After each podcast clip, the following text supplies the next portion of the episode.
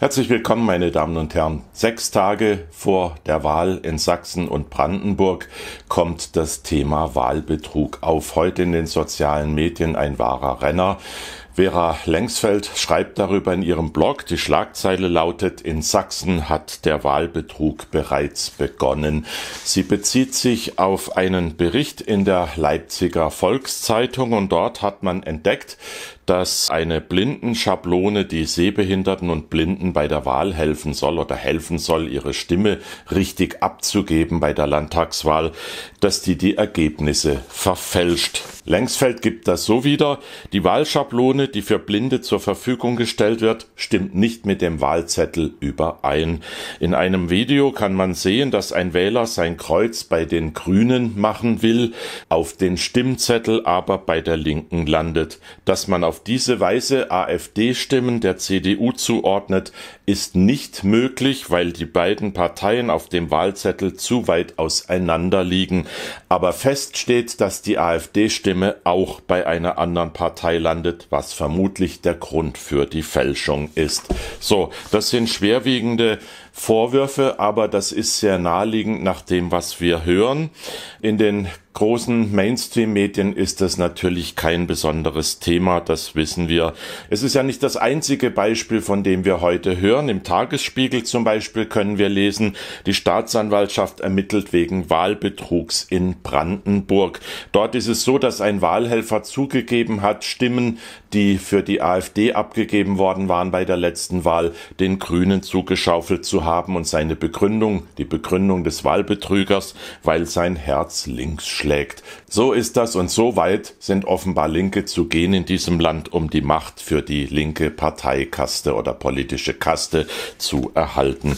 Und dann haben wir natürlich heftige Reaktionen dazu im Internet. Es gibt hier auch eine Meinungsäußerung, zum Beispiel von einer Franzi G., die hat als Motto in ihrem Profil aufgeschrieben, mein Leben ist bunt und kosmopolitisch, also garantiert keine Rechte. Die schreibt, wenn mir vor zwei Jahren jemand erzählt hätte, dass in 2019 Wahlbetrug und Wahlfälschung zur geduldeten Praxis wird, hätte ich diesen für Verschwörungstheoretiker gehalten oder auf intellektuelles Stammtischniveau degradiert. Tja, so schnell muss man sich in diesem Land korrigieren und das zeigt auch, wie schnell der Sittenverfall in dieser wachsenden Gesinnungsdiktatur voranschreitet. Noch eine Meinungsäußerung in Twitter dazu von Markus Roscher-Meinl, besser gesagt eine Umfrage. Der hat nämlich gefragt, halten Sie einen massiven Wahlbetrug in Sachsen und Brandenburg zu Lasten der AfD durch linke Wahlhelfer für möglich. Da haben 90 Prozent derer, die an der Umfrage teilgenommen haben, gesagt, ja, das halten sie für möglich.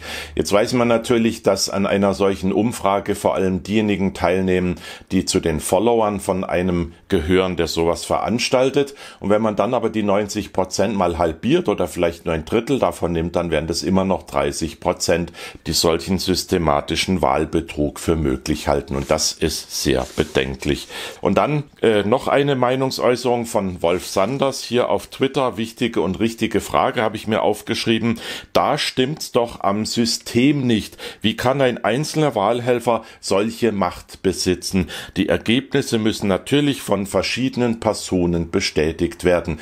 Genauso ist es, einer allein kann das nicht gemacht haben und deswegen muss man natürlich die Systemfrage stellen. Aber anstatt das Thema Wahlbetrug mal aufzugreifen, lesen wir heute in den Mainstream-Medien sehr umfangreich wieder mal die Jagd auf Rechte in diesem Land.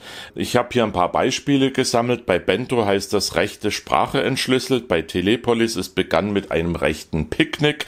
Bei Zeit Online wie mit rechten Reden wird da gefragt. Beim Tagesspiegel Rosa Pyros gegen rechten Hass. Die Deutsche Welle Entscheidung im Osten. Der Aufstieg der Rechten Rechten. Dann noch, eine, noch ein Screenshot, kein Mittel gegen den rechten Mob, das berichtet die Taz. Sprengstoffrazzia, Ermittler finden rechten Bezug, das kommt vom NDR.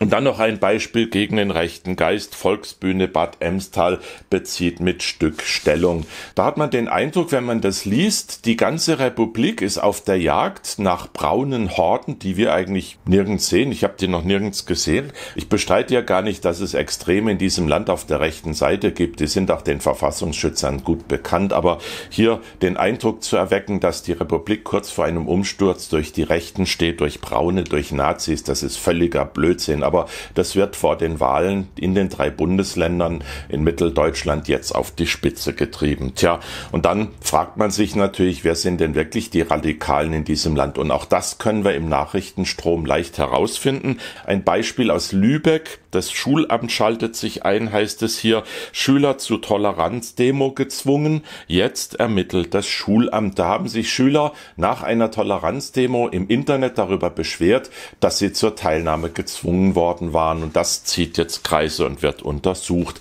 Dann noch ein Beispiel, das habe ich hier aus dem ZDF gefunden, von der Heute-Sendung.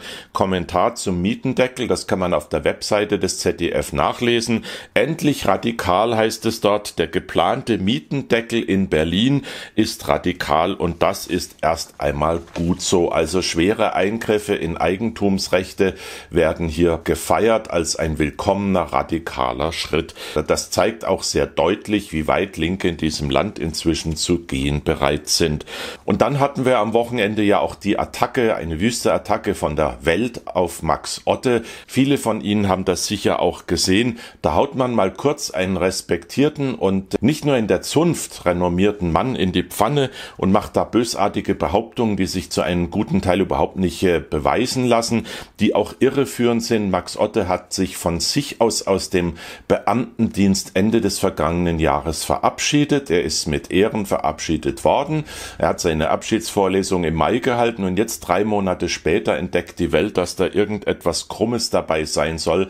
Und das war die Frage, ob er den Professorentitel weitertragen darf. Da hat man gesagt, nicht wörtlich, aber zwischen den Zeilen, dass er da Etikettenschwindel betreibt. Und siehe da, das Hochschulgesetz von Rheinland-Pfalz erlaubt das durchaus. Also viel Wind um nichts, aber mit der Schlagzeile hat man den Mann erstmal ordentlich in die Pfanne gehauen. Und die wurde dann auch noch geändert. Wie peinlich. So, die Frage ist natürlich, wer sind eigentlich die Radikalen bei uns im Lande? Die Geister, die da vom Mainstream gejagt werden, wenige Tage vor der Wahl, oder die Funktionärs- und Medien Elite, die solche Hetzjagden veranstaltet und auch Menschen, die einfach kritisch sind, aber ernst zu nehmen und renommiert, einfach so in die Pfanne zu hauen.